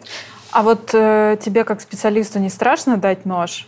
Ну, то есть, насколько нужно, наверное, сначала покопаться в пациенте, Может, чтобы... мы на других примерах это все будем делать, а? Ну, нет. Ну, то есть, насколько, да, ты можешь быть уверена, что пациент действительно не сделает то, чего он боится сделать? Философский вопрос, насколько мы можем быть уверены в чем-то? Ну, нет, скорее верю, чем нет, ну вот и посмотрим. Ну, у людей с УКР есть разные особенности мышления, которые в том числе э, поддерживают УКР. Например, они очень сильно верят в то, что мысль — это реальность. И Я как терапевт не верю в это. У нас разные могут быть мысли. Соответственно, нас определяют действия. Если он никогда в жизни не причинял никому вреда, это очень хороший человек, он очень добрый. Я вижу там его э, раз в неделю, смотрю, что он настолько переживает из-за этих мыслей, то у меня нет повода э, не верить ему в этот момент. Mm-hmm. Плюс у них есть идея, что мысль там можно контролировать, избавляться, и они все это делают. Опять же, не, это не так, это не поможет. Поможет только если мы как-то звучит так, отпустим контроль, ну, то есть дадим мысли быть, а наша жизнь продолжится просто. Ну, научимся отпускать контроль, потому ну, что да, это же очень да, сложно будет... отпускать контроль. Очень сложно и очень страшно. Поэтому это э, непростая работа. Но иногда цена за то, чтобы не отпускать его, выше, чем столкнуться с этим. И в этом случае у человека формируется готовность сделать это. И часто работа это сформировать эту готовность. Вот э, с экспозицией, да, если это какая-то конкретная навязчивая мысль, например, вот я убью жену, понятно, что делать, с каким страхом мы идем, э, соответственно, встречаться. А если это что-то такое вот размытое, что-то плохое случится, тебе нужно сначала докопаться, что там да, вообще? надо прояснить, что это. Ага. Часто мысль не осознается, и это может потребовать время. Это, это правда может быть какой-то образ, но мы пытаемся сформулировать, а что именно, что самое ужасное это будет, угу. от чего защита. Это помогает нам спланировать экспозицию. Ну, то есть это, это может... Это, какое время это может занять, например? Сколько терапии обычно да. идет? ОКР очень разные. То есть у нас есть протоколы. Протоколы там типа 20 сессий. Но э, будет зависеть от индивидуальных особенностей человека. Да, некоторые люди, например, на протяжении 10 сессий не могут произнести навязчивую мысль, потому что им очень стыдно. Или у кого-то это мысль там одного контента, а у кого-то другого она больше табуирована. Например, одно дело там есть мысли про жестокость, про изнасилование. Одно дело мысль про изнасилование взрослого человека, а другое дело про изнасилование ребенка. Это разные ощущения сты, больше стыда, табуированности, страха и так далее. Поэтому все-таки индивидуальный подход там нужен. Угу. Но если ОКР не осложненная, то все-таки мы так за год, я думаю, от 6 месяцев до года можем с этим справиться. Причем в конце это будет уже поддерживающая такая работа, только наращивать и наращивать вот эту устойчивость к мыслям. Я сейчас кого-нибудь убью, и это не навязчивая, это навязчивая мысль. Да? Это не навязчивая мысль, это, это вполне угроза. реальная мысль. Это действие уже скоро. Не даем Карине нож. И обязательно ли нужно при этом а, медикаментозно помогать? Да, все-таки э, фармакотерапия очень помогает и мы смотрим на такую комплексную помощь в случае ОКР. Фармакотерапия плюс псих, психотерапия. Причем вот именно в этом случае очень важно их комбинировать, потому что фармакотерапия может помочь, как бы, чтобы мысли были не такие застревающие, с тревогой и так далее, но паттерны поведенческие останутся. Поэтому терапия здесь необходима. Ну, это как обычно, что очень часто во многих психических расстройствах снимают симптомы да, медикаментами, mm-hmm. а в причинах нужно разбираться уже на терапии. А какие именно истоках. медикаменты? Ну, ну, СИОЗС. СИОЗС. Антидепрессант. Да. Ага. И первая линия помощи – это селективный ингибитор обратного захвата серотонина. Потом, если это не подошло, насколько сейчас я тут говорю, я не психиатр, я потом трициклические антидепрессанты. Ну и вот они так подбирают схему. Это может занять какое-то время, ну, в общем, непростой период. С антидепрессантами, в да. общем, пляски.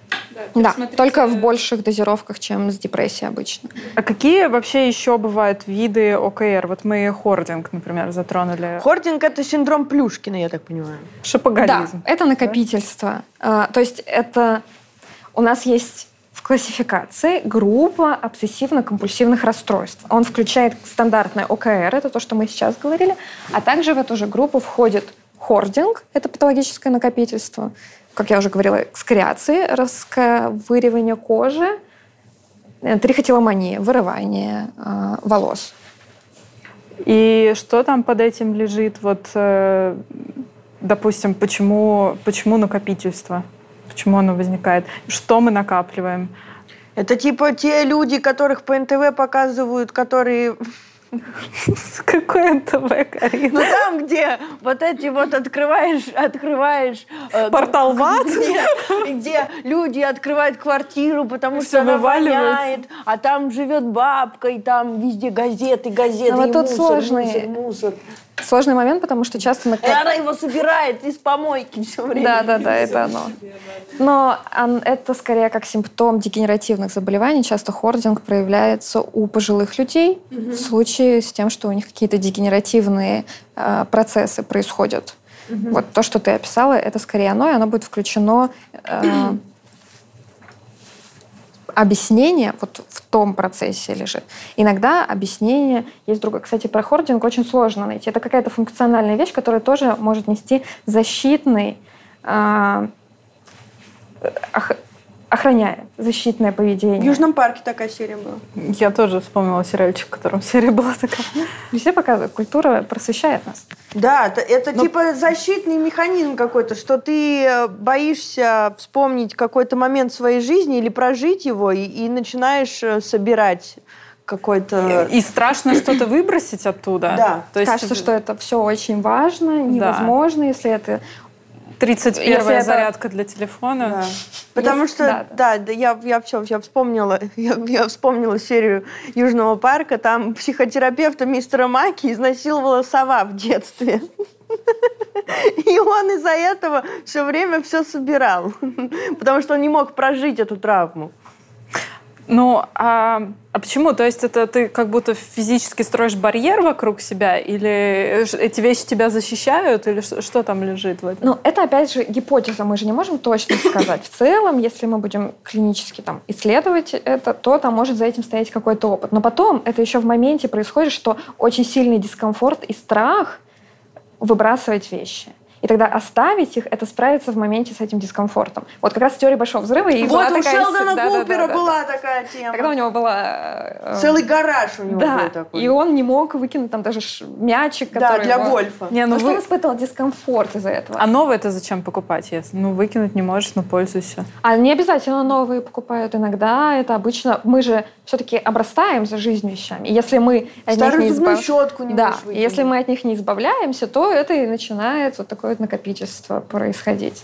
А шопоголизм это вряд ли официальный какой-то термин, да? Или нет?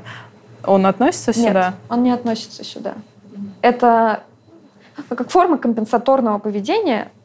Надо индивидуально смотреть, а что за ним стоит. Давайте тогда поговорим еще про обсессивно-компульсивное расстройство личности. Или ананкастное, да, оно Да, еще да. называлось. Вот. Кто Ланкастер? Лакост. Лакост. А, скажи, чем оно отличается от ОКР вообще? Я... У меня бывший молодой человек с этим диагнозом был. Поэтому давай-ка разберемся. Я думаю, ты тогда сможешь проиллюстрировать что-то. Я не уверена, что у него была какая-то серьезная степень, но он, например, очень любил организовывать дела. И вот прям в планировании, организация, вот откроешь его какие-то таблички, просто офигеешь, как он планирует, там, я не знаю, все свои а, учебу, собеседования, работу, все проекты. Это все какой-то верхний уровень организации. И он был всегда очень сфокусирован на работе на, ну вот именно на работе, на учебе, в, а, в- ну не то что в укор, да, там, но он мог настолько погрузиться, что вроде как, ну не обязательно это делать с, с моей, вот с внешней стороны, думаю, господи, ну можно было перестать еще три часа назад. Зачем в десятый раз выравнивать там эти презентации или что-то? Но вот все время была боязнь, не дай бог я подведу кого-нибудь там, то, что я подведу тебя, там, ты моя девушка, это не так страшно. Мгм. Вот, то есть, ну вот какое-то такое очень в сторону щас в работы. огород-то плюхнулся. Нет, я просто... Просто я помню, была такая ситуация, э, что мы забирали собаку с ним из приюта. То есть это очень важный день был, ну вот поехать, забрать собаку из приюта. А он назначил на этот день какую-то встречу по просто с каким-то человеком, с которым он просто, ну, вроде как обсудит какую-то потенциальную работу, но ее даже нету на горизонте, просто ему интересно, ну, пообщаться, что там как. И он это поставил на какой-то срок, который вот он никак не хотел перенести. И он такой, может, ты сама вот сейчас едешь приют, там потом отвезешь собаку, купишь лежанку, ну, в общем, там сама как-нибудь. Я никак не могу сдвинуть вот этот кофе-чат. И я уже потом, блин, ну, как бы, я вообще не знаю, что мне делать одной, мне сложно. Ну, у нас такое большое дело, может, ты все-таки подвинешь. И он еле-еле подвинул, то есть ему было настолько тяжело это сделать, и эта вот мысль его потом еще весь день не отпускала. Да. Хотя мы собаку из приюта сегодня взяли. Да. Но мы не ставим диагноз по аватарке, но некоторые черты, которые ты описала, характерны для обсессивно-компульсивного расстройства личности. А вопрос был, в чем отличие? Ну да, что, что, что это почему вообще такое? Э, вы решили спросить, потому что там есть три похожие буквы, вот в этом э, похожесть. Ага. То есть у них есть буквы, похожие в названии. Это вообще для начала абсолютно разные группы расстройств. Расстройство личности — это вообще отдельная категория. Она отличается тем, что все другие нозологии, там, например, аффективные расстройства, тревожные расстройства, обсессивно-компульсивные расстройства, это все то, что похоже на болезнь. У нее есть начало, там, симптомы, мы подбираем лечение, они корректируются. Иногда может быть в легкой форме, иногда в тяжелой, иногда это может занимать много времени лечения. Там, может быть хроническая форма, бывают периоды ремиссии. То есть это очень похоже на, ну, так, на соматическое заболевание. Расстройство личности — это когда у человека есть патологические черты, которые охватывают всю его личность. Это не то, что с ним что-то одно происходит, и это как-то влияет на его жизнь. Нет, он весь, весь человек, все его мысли, там, эмоции, поведение, они имеют вот налет определенных черт, которые влияют в итоге его, на его жизнь. У расстройств личности есть такая триада, которая характеризует. Это тотальность, то есть то, что это определяет все сферы его жизни и все сферы его психической деятельности. Это стабильность, то есть оно неизменно во времени. Чаще всего к подростковому возрасту это э, формируется, и мы можем уже в этом возрасте диагностировать в целом его. Э, стабильность еще то, что она сложно поддается коррекции, то есть мы не можем выписать препараты, чтобы скорректировать это. И еще это приводит к социальной дезадаптации. Как раз-таки больше всего от расстройств личности страдают отношения.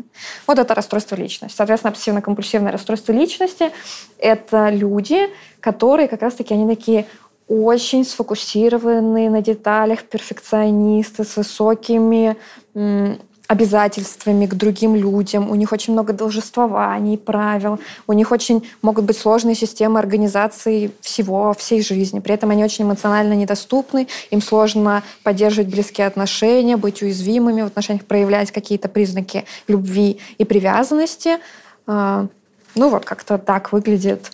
Жестко. Обсессивно-компульсивное расстройство личности. Ну да, вот именно с, с выражением каких-то эмоций. Вообще у меня было ощущение, что человек ну, достаточно холодный. Угу. Хотя я не думала, что он там ко мне как-то плохо относился. Ну, определенно хорошо, мы там долго встречались. Но именно вот с выражением вот этих эмоций там вообще невозможно было достучаться. Очень-очень да. тяжело. Там может быть две стороны это. Часто у людей с ОКР в целом низкая осведомленность об эмоциях. Они в целом меньше меньшую интенсивность переживают эмоций. И плюс еще то, как они это выражают, это обычно маскообразное лицо, вот эти все шутки про бичи фейс, вот это Блин. все. Одно вот это вот выражение лица, реально, особенно как оно, когда появлялось в ссорах, мне просто сдохнуть хотелось. У меня там эмоция, а у него ничего это не выражает. Просто ничего. Да, это сложно. Вот он просто на меня вот смотрит вот так вот. И другому человеку очень тяжело на это реагировать, потому что такое маскообразное лицо вызывает у нас ощущение угрозы, непонимания, что происходит, эмоции, и выражение эмоций нам нужны для того, чтобы мы коммуницировали. Это одна из функций эмоций — коммуникация. Мы делаем такое лицо, о, так злишься, не надо так. А вот это лицо да, ничего не выражает. Ничего не выражает, да. Да, это непросто.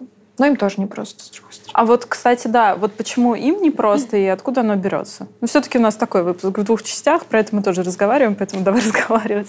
А, это я люблю, это моя любимая тема. Они обе мои любимые темы, ага. так что могу об этом говорить бесконечно. А, почему берется? Рубрика «Биопсихосоциальная модель». А, во-первых, мы все рождаемся с разной типом нервной системы. То есть вот мы рождаемся с разным цветом глаз, с разной внешностью, нервная система у нас тоже разная. И у нас есть разные э, биотемпераментные ос- особенности. И было выявлено, что есть люди, у которых характерны такие черты, как повышенная чувствительность к угрозам, они быстрее на нее реагируют, низкая чувствительность к вознаграждениям, значит, радость для них такое, типа, ну, как бы прикольно, но окей, я и так могу пожить.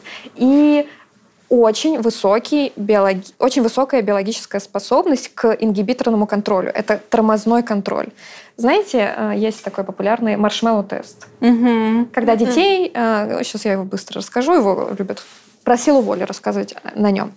Хотя, мне кажется, он хорошо иллюстрирует как раз-таки э, биологические особенности нас, как мы отличаемся. В общем, это эксперимент, когда детей просили, им давали маршмеллоу, сказали, смотри, вот здесь может быть, я не точно опишу, то есть суть такая. Вот тебе маршмеллоу, если ты 10 минут просидишь и не съешь его, я тебе дам после этого 5. И ребенка оставляли в комнате, ну или может съесть сейчас. И одного с этой маршмеллоу, и кто-то из детей такой сидит, ну типа ладно, съем, что там ждать. А кто-то сидит, смотрит на нее, выдерживает 10 минут и получает 5. Способность откладывать удовольствие может быть очень полезным, потому что мы так живем, ходим на работу, не знаю, Не какие-то... выдержала бы и полминуты бы даже. Ну, значит, вот э, для тебя больше импульсивность э, черта, которая это спектр от импульсивности до сильного контроля. И мы как-то на этом спектре э, находимся. Но слишком много контроля может быть плохо, потому что тогда мало радости, отношения плохие. Люди обычно приходят в терапию, у которых есть ОКРЛ, либо с очень сильной тревогой, потому что очень сложно соблюдать все правила. Люди не соблюдают все правила, свои правила сложно соблюдать. Постоянно кажется, что я сейчас ошибусь, что что-то пойдет не так.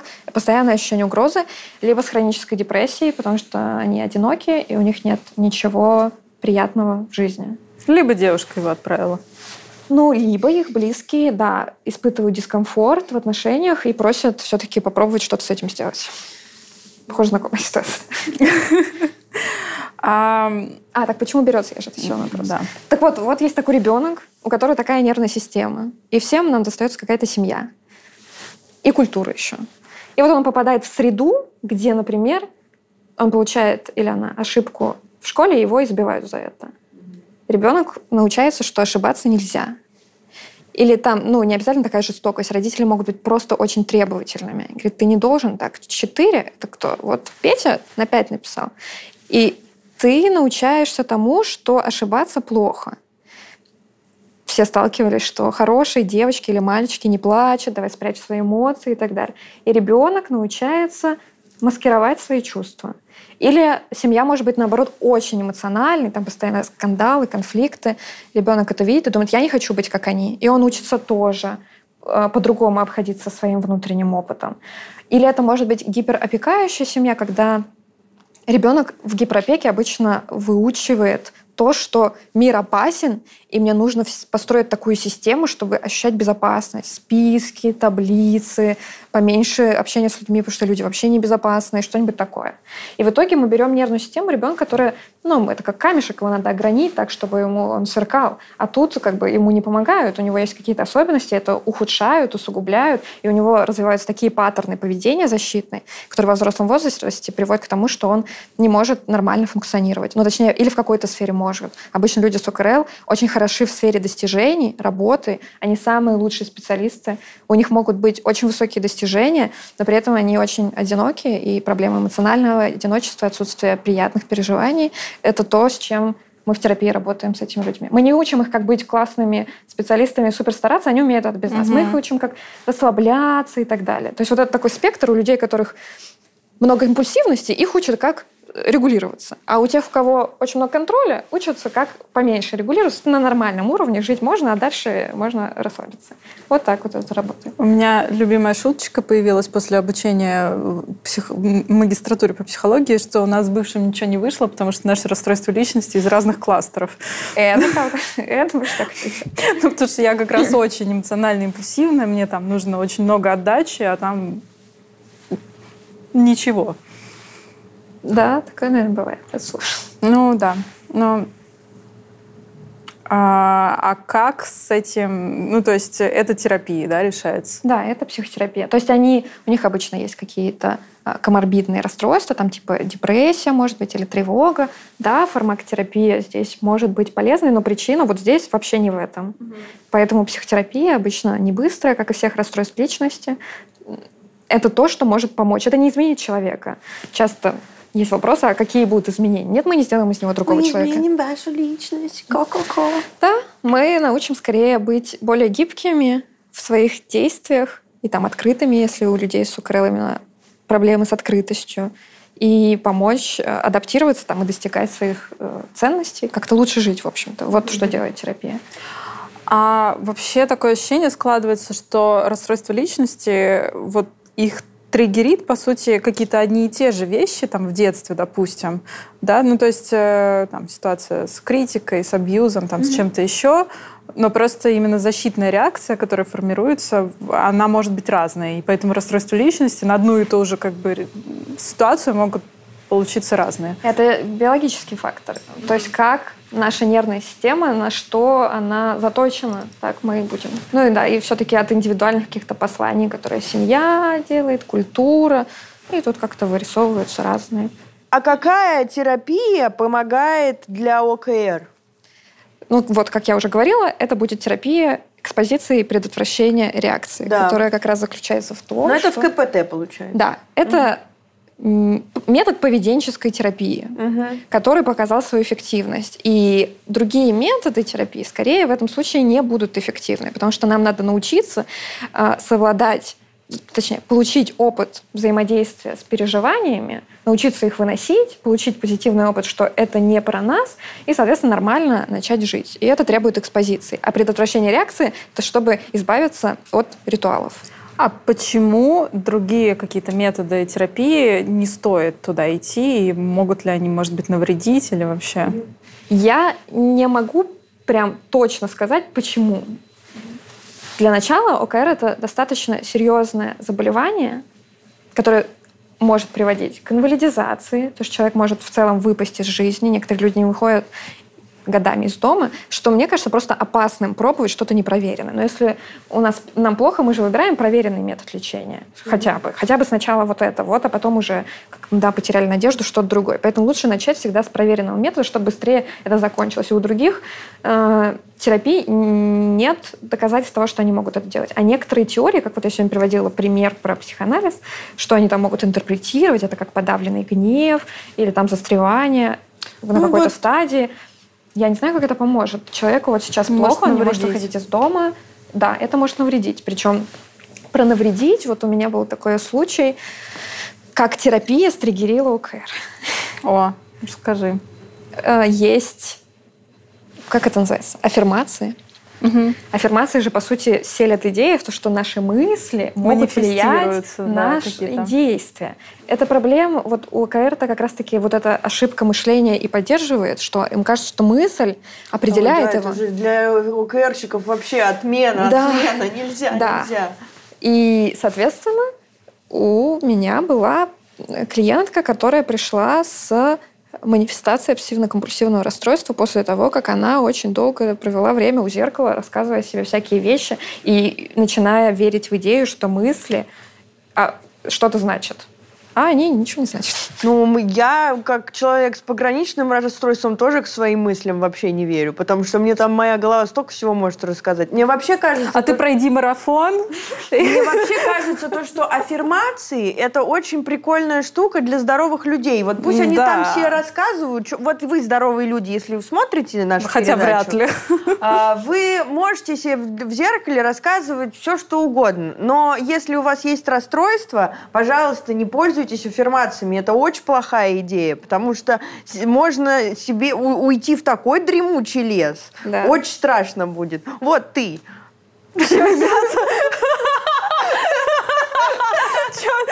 Все камеры на меня перевелись. Ну что такое? Что я-то? Я не больна, я не больна. Да больна ты, успокойся. Задолбала. Ну вот. А может, я манифестирую себе здоровье? А, аскезы еще возьми. Это новая, кстати, модная тема очень. Да, да, да. Очень модно. А что там? Отказ от чего-то. Отказываешься на 21 день от чего-то, типа 21 день я не ругаюсь матом, и если я 21 день не ругаюсь матом, у меня будет озеро, ой, озеро, дом на озеро Кома. А если, а если не получается, то что тогда? Получается. Аскеза так работает. А. Ну, да, если так, то ладно. Самое главное, чтобы если нет, то все умрут. Вот так это, это очень плохо. Все, Карин, можешь марафон продавать. Марафон счастья. Как получить а потом дом на Випассану едем, потом на Випассану едем. Да. Три недели молчим. Хорошо. Значит, аффирмации. И чего она там себе перед зеркалом наговорила? Ну, я думаю, это такие уж какие-то индивидуальные особенности. Я не подготовилась к стерению всякой информации. Не-не-не, делиться не надо. Не, просто... не, мы не- мы не про не то, в том, что- что она говорила, а в том, как это э, этот, я не знаю, что это техника, как эта техника в итоге искажает представление, она вселяет идею, что наши мысли, ну, нас определяют. Это же проблема ОКР, что Мгм. им кажется, что плевать, что я никогда в жизни никого не убивала, раз мне мысль говорит это, что такая связка с мыслями. У нас у обычных людей тоже бывает такое. Вот подумаем мы, что я неудачник, и сидим два дня и думаем об этом, нехорошо себя чувствуем. У нас такое тоже бывает. Но мы можем в какой-то момент выйти из этого, пойти, сделать глубокий вдох и делать. А некоторые люди, у которых как раз-таки вот этот префронтальный кора, скорее всего, не может разъединять эту информацию, регулировать, это опасно. Поэтому это точно нет. Мгм. Ну, в общем, э, идем к проверенным источникам. Психиатру, Да. к психотерапевту в случае ОКР. Психотерапевту по КПТ. Да. Аскезы не берем. Аскезу. Аффирмации выключаем из, из утренней рутины. Отключить Нет, аффирмации. Занимаемся только проверенной медициной. Как это называется, да? Вот. Доказательно. Доказательной по медицине Да. слово Ну и, забыла. кстати, чтобы не вводить в заблуждение, ОКРЛ — это не про экспозицию. Там другой метод. А какая терапия помогает при ОКРЛ? Поскольку ОКРЛ — это расстройство личности, э, есть несколько терапий, но я бы сказала, что в первую очередь это есть такая радикально открытая диалектическая поведенческая терапия. Она работает с проблемами гиперконтроля, как трансдиагностического такого феномена, и она, соответственно, делает терапию гиперконтроля. И это помогает при расстройствах при ОКРЛ и при других состояниях, в которых есть проблемы с гиперконтролем. И еще э, схемотерапия, тоже как вид когнитивно-поведенческой терапии, тоже хорошо работает с расстройствами личности. А предыдущее то, что ты сказала, радикальное чего? Радикально открытая диалектическая поведенческая терапия. А это тоже? типа ДБТ? Только РОДБТ. РО ДБТ? Да. Ну, DBT для, создан для ПРЛ, Да, по вот сути. я сейчас все собираюсь сюда пойти. А Вот. это похоже на, ДБ, на DBT? Вот, э, Они там разные вещи делают. По структуре похоже. Там есть группа, тренинга навыков. Только э, клиенты учатся не тому, как контролировать эмоции, а например, как расслабляться, как веселиться, как дурачиться, как там, я не Да, знаю, тому- как тому- строить близкие отношения, как проявлять свои чувства, как замечать свои эмоции. То есть у них есть дефицит определенных навыков, э, например, открытости, гибкости, социальной связанности, и на этой терапии этот дефицит восполняется. А у нас есть в России такие терапевты? вообще, Да, в специалисты? началось первое. Ага. У нас там первые роде BT-терапевты. О, класс. Да. Ну, еще есть несколько в Москве, не из МИЧ. Но вообще первая да, группа обучения прошла у нас в клинике. Ой, очень круто. Круто. Маша, спасибо тебе большое, что все нам рассказала. Аж про две темы. Очень круто поговорили. Мне кажется, все понятно. Да, Да, спасибо огромное, что пришла. Спасибо вам за вопросы и за то, что поднимаете такие важные темы. спасибо большое. Спасибо. Друзья, спасибо вам большое, что смотрели наш выпуск. Оставайтесь здоровыми. Пока-пока. Thank